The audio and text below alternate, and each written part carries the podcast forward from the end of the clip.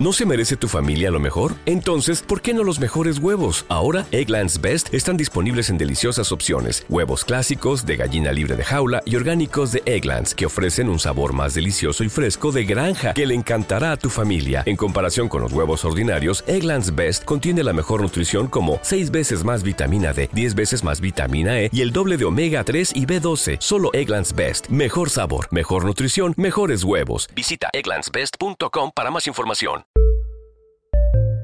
Redcast, los mejores podcasts del mundo digital.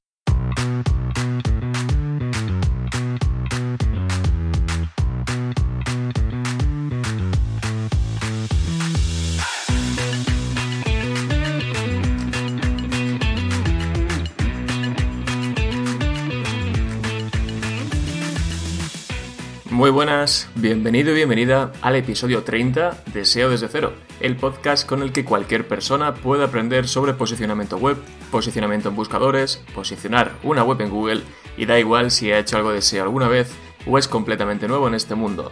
Te habla Alex Serrano de alexserrano.es, me puedes encontrar en Twitter en arroba alexserramar y soy consultor SEO y profesor de SEO en Aula Vamos con el segundo episodio de la serie de Keyword Research. En esta ocasión, como verás, voy a ir al grano porque hay mucho que contar.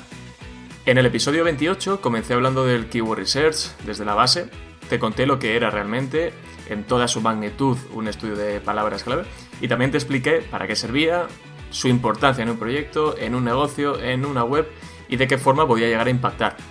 También hablé de los diferentes momentos en los que puedes enfrentarte a un keyword research y cómo cambia la forma de hacerlo, entenderlo y aplicarlo.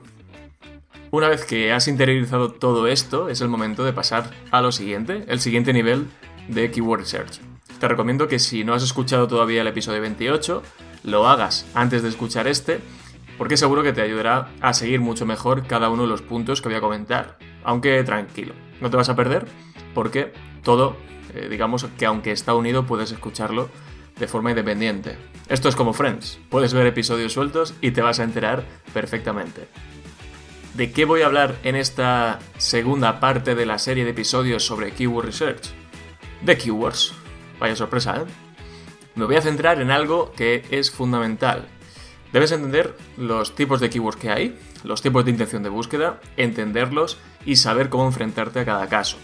También los tipos de búsquedas que pueden hacer los usuarios y cómo debemos trabajar cada una de esas eh, intenciones de búsqueda o cada una de esas búsquedas. Y para acabar, te contaré cómo utilizar el Customer Journey y el Keyword Research para generar una estrategia que te permita cubrir cada etapa del proceso de decisión de compra del usuario y aumentar las posibilidades de posicionar para más intenciones de búsqueda con mejores resultados y atrayendo un público muy cualificado, tanto a páginas transaccionales como a páginas informativas. Algo importante que debes entender antes de comenzar a analizar esas cientos de keywords que aparecen en las herramientas es qué tipos de keywords podemos diferenciar en base a diferentes aspectos, ¿vale? Este es el primer punto del que voy a hablar en este episodio, de los tipos de keywords. Hablamos del volumen de búsqueda, de la competencia, de cuántos términos contienen esas keywords y también de otras particularidades de las keywords como la capacidad de generar tráfico de calidad y las y también de conversiones. Porque cada keyword es diferente, ¿vale? Pero vamos a hacer una primera agrupación en función de si son, en primer lugar, keywords short tail o también se pueden llamar genéricas, porque estas keywords que conocemos como genéricas suelen tener uno o dos términos, eh, depende del sector y el ámbito en el que nos movamos, y yo diría incluso que hay diferentes tipos de genéricas. Por ejemplo, en el sector de los ordenadores portátiles. Ordenador es una keyword genérica, ¿verdad? Pero es que ordenador portátil, entonces, ¿qué es? Porque para mí también podría ser, o al menos yo considero que es una keyword muy genérica. Si yo tengo una tienda de ordenadores portátiles, para mí ordenador portátil es mi keyword más genérica. Pero si tengo una tienda de ordenadores en general, quizás considere que ordenador es lo más genérico de mi negocio y que ordenador portátil no es genérica. Pues a lo mejor dentro de esta tienda de ordenadores, ordenador portátil sería una eh, midtail, que es el siguiente tipo de keyword que vamos a, hablar, y sería una categoría ¿no? de, esa, de esa tienda. ¿vale? Esto es para que entiendas que los límites o, esta forma de, etiquetar o de agrupar estas keywords son un poco difusos, ¿vale?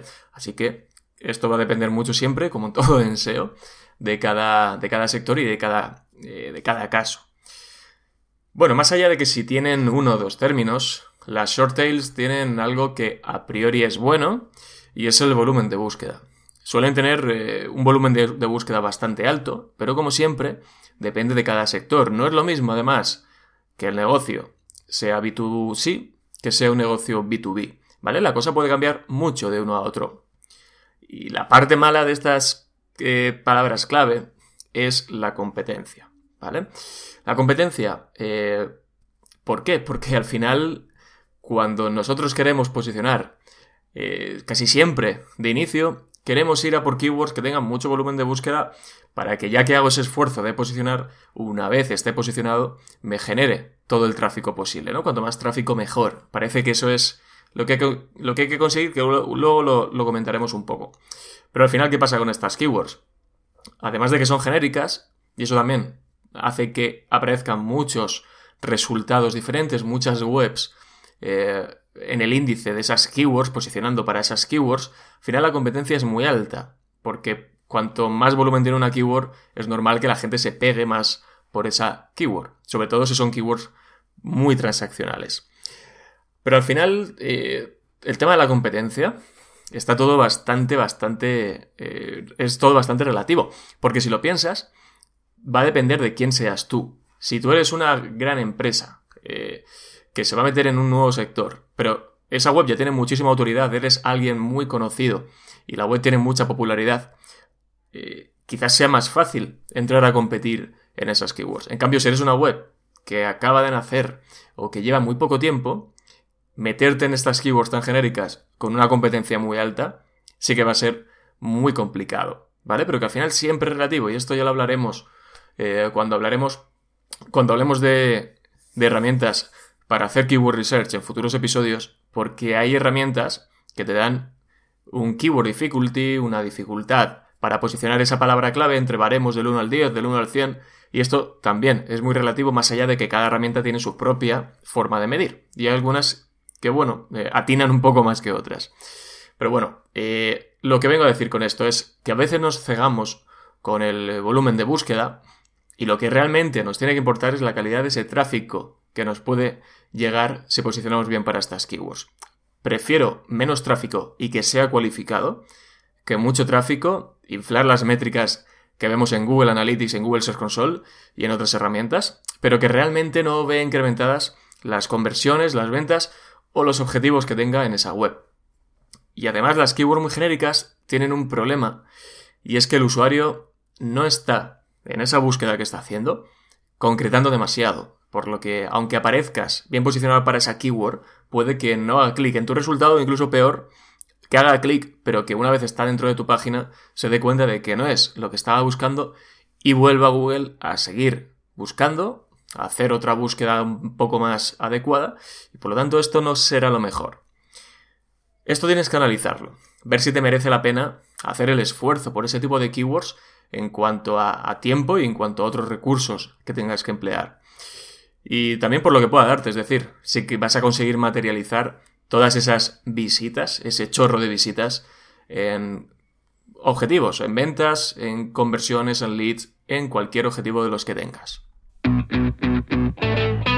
El siguiente tipo, que ya lo he ido adelantando antes, son las middle tail o las palabras clave de cola media, que, igual que ocurre con las genéricas, podemos decir que una middle tail puede tener dos o tres términos, pero también puede depender mucho del sector, del tipo de términos o de lo que estemos analizando, ¿no? Incluso en algunos casos tendrás la duda de si una keyword es una middle tail o es una long tail, ¿vale? Realmente da igual, es una etiqueta, es una forma de agruparlas. Y en general, cuantos más términos y más específicas sean unas búsquedas, a priori menos competencia deberían tener, ¿vale? Esto es obvio porque las posibilidades de que las páginas eh, que se están intentando rankear para esas keywords son menores, son menos, pero siempre salvedades, ¿vale? Hay sectores en los que las middle tail siguen siendo, en cuanto, en cuanto a analizar esa primera hoja de resultados de Google, igual o, más competidas que una keyword genérica. ¿Vale? Dependiendo de cada sector, pues habrá keywords mid-tail que sean más o menos competidas. También dependerá otra vez, como he dicho antes, de quién seas tú. Y lo mismo va a ocurrir con el volumen de búsqueda. En cualquier tipo de keyword, la competencia la debes analizar siempre, al menos ese top 10 de los que están posicionados para esa keyword que te interesa, y ver quiénes son, cómo es la página con la que posicionan, cuántos enlaces entrantes tienen esas URLs y lo fuerte que es el dominio en cuanto a dominios de referencia, ¿vale? Contra quién te vas a pegar y qué vas a necesitar en algunos aspectos SEO para llegar a donde están estos. Eh, esto último que he ido comentando, estas métricas de análisis de esa competencia, hay herramientas que nos lo da como puede ser SEMrush, Href o KW Finder, ¿vale? Todas estas te lo dicen.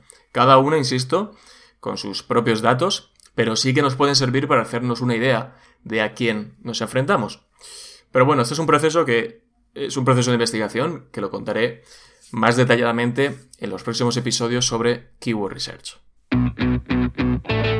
Y por último, de estas tipos de keywords tenemos las long tails.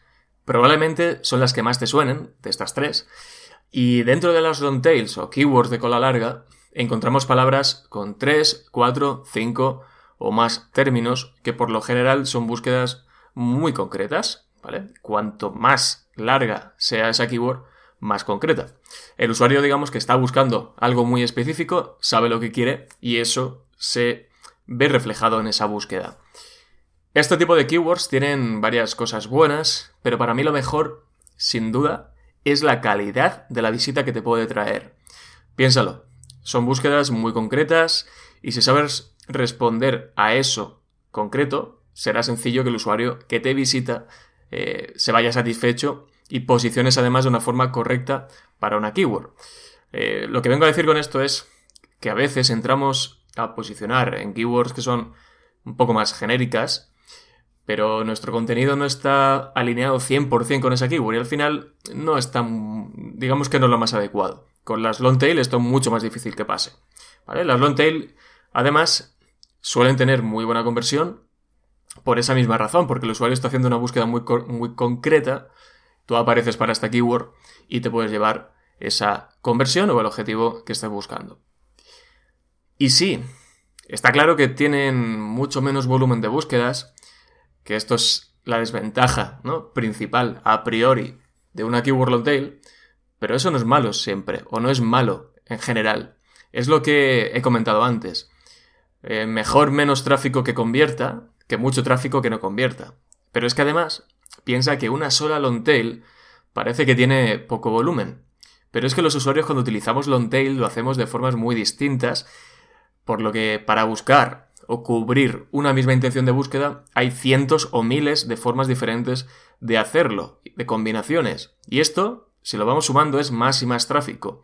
Y también es diversificar las posibilidades de rankear para diferentes tipos de keywords y por lo tanto más tráfico.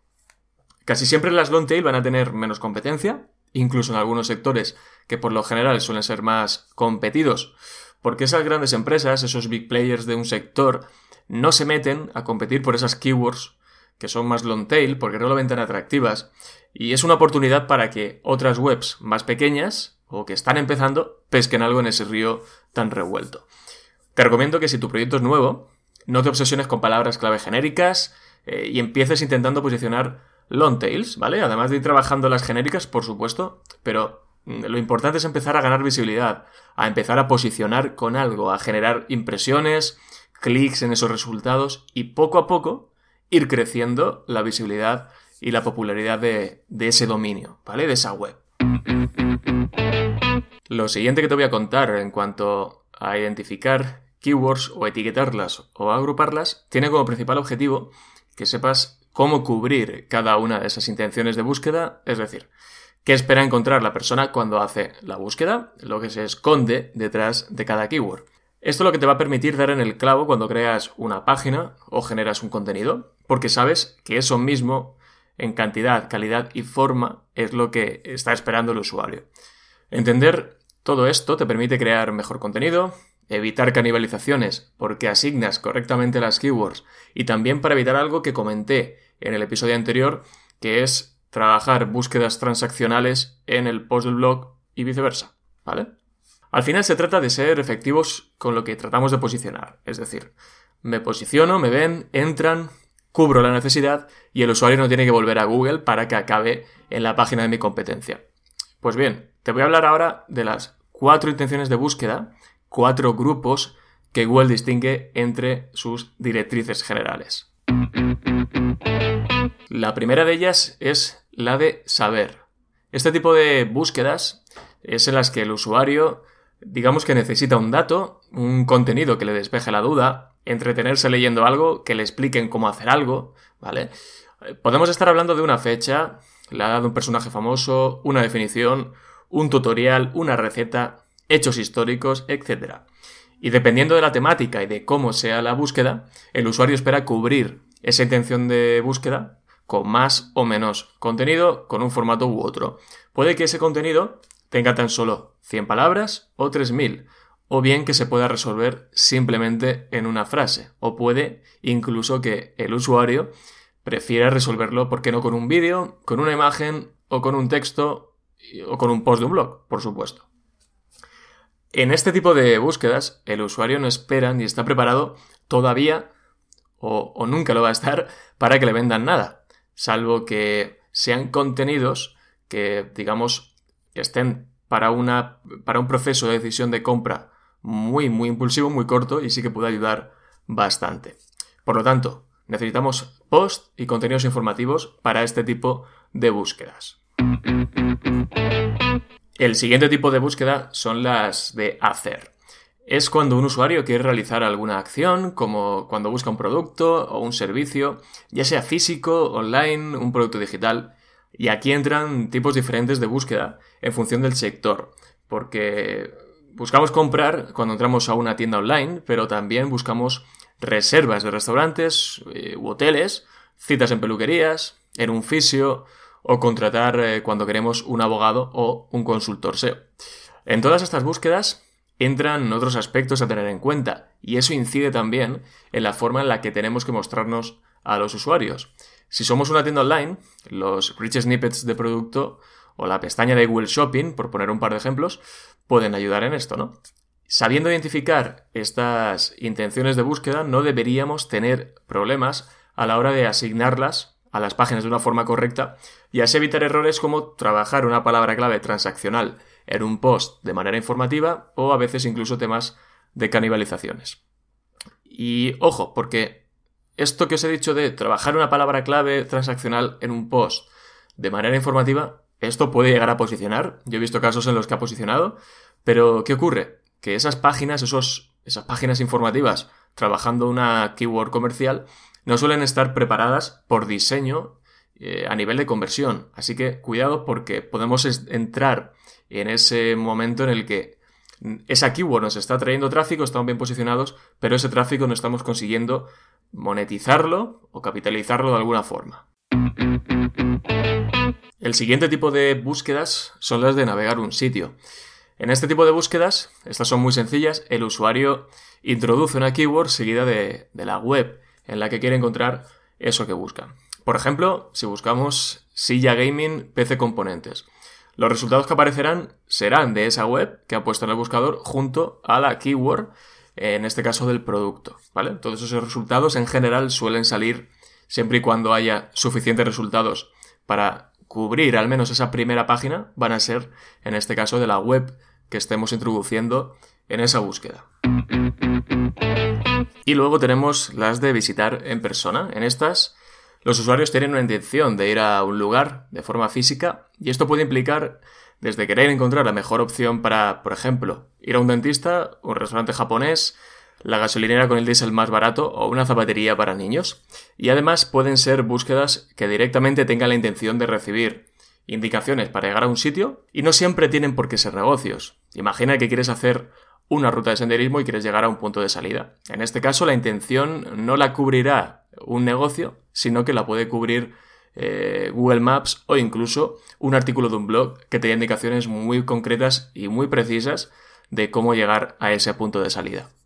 Estas intenciones de búsqueda están bien como punto de partida, te pueden ayudar a entender muy bien cómo prepararte para ciertas keywords y de forma concreta.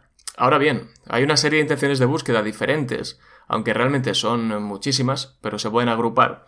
Y de hecho Google las agrupa de una forma concreta y esto ayuda todavía más a hacer ese contenido, la página o lo que sea que tengamos que hacer para cubrir correctamente una intención de búsqueda. Tenemos las búsquedas no, que en este tipo de búsquedas el usuario quiere recibir información, está buscando información, pero está buscando información de una forma amplia, no está especificando y por lo tanto espera recibir bastante información. Por ejemplo, la búsqueda Segunda Guerra Mundial desprende una serie de resultados muy variados. Tenemos fragmentos de vídeo, tenemos noticias, tenemos artículos muy, muy amplios, como de la Wikipedia, por ejemplo. Tenemos el gráfico, el, el Knowledge Panel a la derecha y tipos de contenidos diferentes, pero en general van a ser todos informativos. El usuario en este tipo de búsquedas espera contenido bastante amplio, dependiendo de la keyword será más o menos amplio, pero en general suele ser así. El siguiente escalón en este tipo de, intenciones de búsqueda eh, tendríamos las de no simple, que el usuario está buscando información, está buscando eh, un resultado informativo, pero de una forma más concreta. No espera recibir tanta información como en el caso anterior. Por ejemplo, en una no simple podría ser cuándo acabó la Segunda Guerra Mundial. En este caso vamos a tener mm, los mismos resultados, algunos que serán las mismas páginas que nos aparecían en el anterior, pero Google está enfocándolo de una manera diferente. Sabe que queremos un dato en concreto sobre este hecho histórico y por lo tanto empieza ya a mostrarnos fragmentos destacados, preguntas, el bloque de otras preguntas de los usuarios en el que nos intenta resolver de una forma mucho más rápida, incluso sin necesidad de tener que entrar a una, alguna de las páginas que están posicionadas para recibir, para tener ese dato. Luego tenemos las búsquedas, las intenciones de búsqueda de device o de dispositivo, que son las que hacemos desde un móvil o las hacemos también ahora cada vez más desde dispositivos como un Google Home, Amazon Echo, eh, o cualquier dispositivo que tenga un asistente. En este caso, son búsquedas que suelen ir relacionadas con, bueno, suelen ser informativas y pueden ser también quizás algo más comerciales, pero en general van a ser más eh, informativas.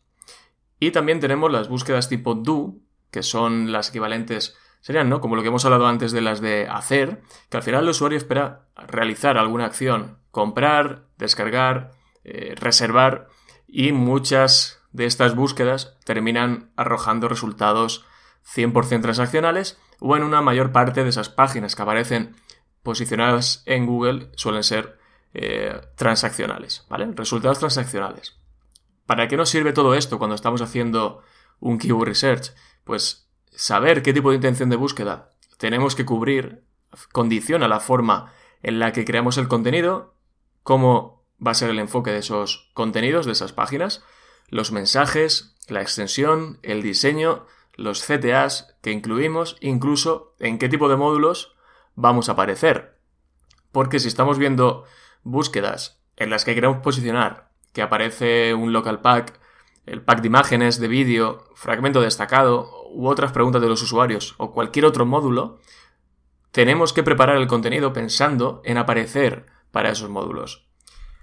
Y sería muy bueno, y esto ya lo hablaremos más adelante, que etiquetes tus keywords en tu documentación, en tus eh, documentos de, de Keyword Research, con cada uno de estos tipos de intenciones, para saber cuál es el contenido de cada una o cómo debe ser el contenido y el enfoque de cada una de esas palabras clave. Para mí lo más útil de todo esto es que en ocasiones tenemos dudas de si una keyword es informacional o transaccional, si es no o no simple, y por lo tanto hay dudas de qué tipo de contenido crear y qué forma darle. Pues pregúntale al señor Google, haz la búsqueda, analiza las SERPs y pregúntate cosas de cómo, o intenta resolver preguntas como qué tipo de resultados aparecen, entra en ellos también, analízalos, y también qué formatos aparecen. ¿Son resultados normales? aparece Google Shopping, aparecen fragmentos destacados, eh, Google Ads, el bloque de People o Ask, bloques de vídeo, de local pack, de imágenes. Ahí estará la respuesta en qué tipo de contenido y qué espera el usuario encontrar y por lo tanto qué tienes y cómo tienes que dárselo tú. Vamos ya con el último bloque, donde te voy a contar cómo cubrir cada etapa del proceso de decisión de compra, entendiendo dentro, todo esto dentro de un keyword research. Cuando sabemos identificar qué espera encontrar el usuario cuando hace una búsqueda, esos tipos de intención de búsqueda, estamos listos para pasar al siguiente paso. Eh, saber con qué contenido, qué tipo de página crear y de qué forma cubrir la intención de búsqueda que tiene el usuario en cada etapa de su proceso de decisión de compra de un producto o de un servicio. Todo esto empieza cuando el usuario se da cuenta de que necesita algo o parece que lo va a necesitar. Y aquí empieza ese viaje, que finaliza con la decisión de compra. Todo eso tras pasar obviamente por eh, diferentes etapas en las que ha ido absorbiendo información, resolviendo dudas, eliminando barreras, objeciones y teniendo suficiente criterio como para tomar esa decisión y soltar la pasta. La idea que quiero transmitiros con esto es que podemos abarcar posicionar, o intentarlo, en cada una de estas etapas con contenidos, páginas o fichas de producto. Depende, claro, de qué etapa sea y de qué tipo de producto o servicio estemos hablando. Dentro de esta estrategia hay factores que pueden hacer que tenga que ser diferente y el primero que debes pensar es si la compra del usuario que va a hacer de tu producto o servicio es impulsiva o reflexiva. En las reflexivas entran más factores de decisión, también puede haber más etapas en el proceso en las que podemos entrar con contenidos o páginas y esto se traduce en más búsquedas, más información, eh, más demanda y por lo tanto más oportunidades de generar contenido y posicionar. Y además, también, ¿por qué no?, entrar en búsquedas informacionales menos competidas, porque en algunos sectores, como ya he comentado antes, los grandes, las grandes empresas no se meten en este tipo de búsquedas. Van directamente a por las transaccionales y por tanto a etapas del proceso de decisión de compra mucho más avanzadas y maduras. En las reflexivas vamos a tener tanto búsquedas informacionales como transaccionales en todo el proceso. Obviamente, al principio habrá más informacionales y conforme vayamos avanzando en ese proceso, en ese, en ese viaje, vamos a tener búsquedas más transaccionales. En cambio, las búsquedas impulsivas como por ejemplo cuando compramos un cable USB porque se nos ha roto, la intención de búsqueda suele ser en algunos casos incluso directamente transaccional, no hay lugar para muchas búsquedas informacionales. Y otro factor a tener en cuenta eh, en todo esto es el grado de complejidad de lo que vendes. Me explico. No es lo mismo vender un secador de pelo que vender una silla ergonómica para trabajar, porque cuando una persona se compra un secador de pelo puede que llegue a hacer cierta investigación, pero lo que es la temática tiene poca complejidad. Un secador de pelo es un secador de pelo, pudiendo tener características más complejas, sí, pero no es más que eso. En cambio, si alguien quiere una silla ergonómica para trabajar durante muchas horas, quiere evitar dolores de espalda y necesita un producto muy bueno, puede que esto llegue a ser más complejo. Para empezar, no tiene por qué conocer el término ergonómico, o no tiene por qué saber que estas sillas tienen no sé qué para las lumbares, el cuello, etc. Con el Keyword Research es donde vamos a descubrir que los usuarios, para encontrar mi silla ergonómica, quizás no la busquen tal cual. Van a buscar otros términos como silla de trabajo cómoda o silla mm, buena para la espalda, qué sé yo. Son búsquedas menos exactas, ¿vale? Eh, están haciendo los usuarios cuando todavía no conocen esa terminología más técnica o más adecuada del sector y conforme van leyendo e informándose, tienen más criterio, aprenden más y van refinando sus búsquedas.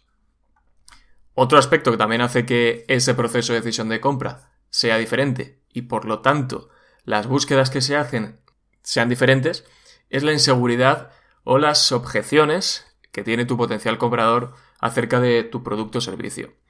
Cuanta más inseguridad tenga, va a necesitar leer más, informarse más y por lo tanto va a necesitar mucho más contenido. Por ejemplo, si alguien está pensando en comprar Bitcoin, pero no tiene ni idea, empezará a buscar información sobre cómo funciona, cómo comprar, dónde comprar, etc. Pero es posible, y seguramente ocurra, que le surjan muchas más dudas u objeciones. Por ejemplo, eh, ¿es seguro comprar Bitcoin? ¿Será rentable a largo plazo? ¿Estará segura mi inversión? ¿Dónde es seguro comprar Bitcoin? Y un montón de posibles dudas que puedan surgir durante este proceso. todas estas dudas, esa necesidad de información, se pueden cubrir con diferentes contenidos y que cada uno de ellos abarque una intención de búsqueda diferente con palabras clave distintas. Piensa en esas búsquedas que hacemos también para encontrar opiniones, preguntas frecuentes, dudas sobre si lo que voy a comprar tiene algún tipo de garantía, si existe posibilidad de evolución de dinero. Al final son objeciones, son dudas que tenemos que resolverle al usuario o que el usuario va a tener que resolver en diferentes webs, no tiene por qué ser la nuestra, para que al final se decida por comprar o por contratar ese servicio. Todo esto que estoy contando, además de saber qué contenidos crear, qué intención de búsqueda nos permite cubrir en cada etapa, eh, esto también nos va a ayudar mucho a orientar mejor esas páginas y los contenidos. ¿Vale? Ya lo he ido comentando, pero al final, por resumir, es qué tipo de contenido vamos a crear. ¿Va a ser un post? ¿Va a ser una ficha de productos? ¿Va a ser una página de fax?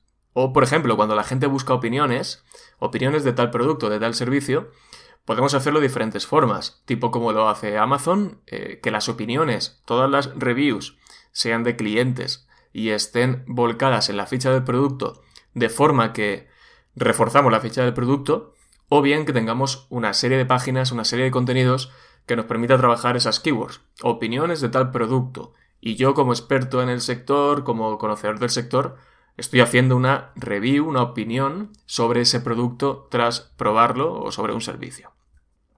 También todo esto va a afectar en el formato, si va a ser un vídeo, si va a ser un post, un PDF, eh, texto, eh, cualquier tipo de formato, porque quizás si el usuario está buscando, por ejemplo, unas instrucciones para eh, una lavadora, quizás prefiera un PDF en el que se, se, lo pueda descargar y tenerlo ya en su móvil o en su ordenador para cada vez que lo necesite tenerlo cerca, tenerlo a buena mano.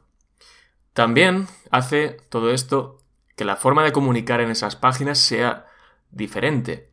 Desde el tipo de lenguaje, si va a ser un lenguaje más o menos técnico, o si es un lenguaje más o menos agresivo comercialmente hablando.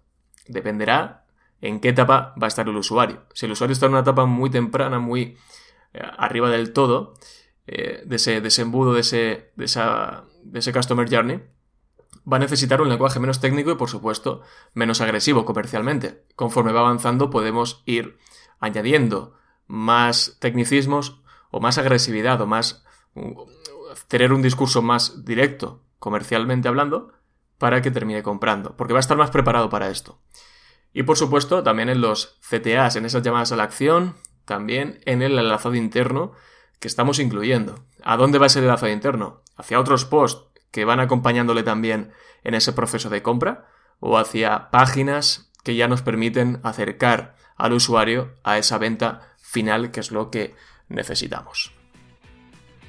Como ves, cuanta más información tengas acerca de lo que espera encontrar el usuario, cómo lo busca y de qué forma dárselo, podrás hacer mucho mejor el keyword research y asignar de forma correcta las intenciones de búsqueda.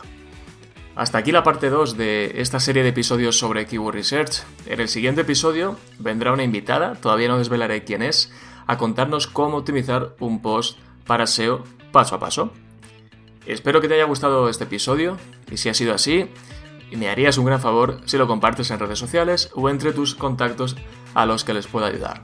Muchas gracias por escuchar, hasta pronto.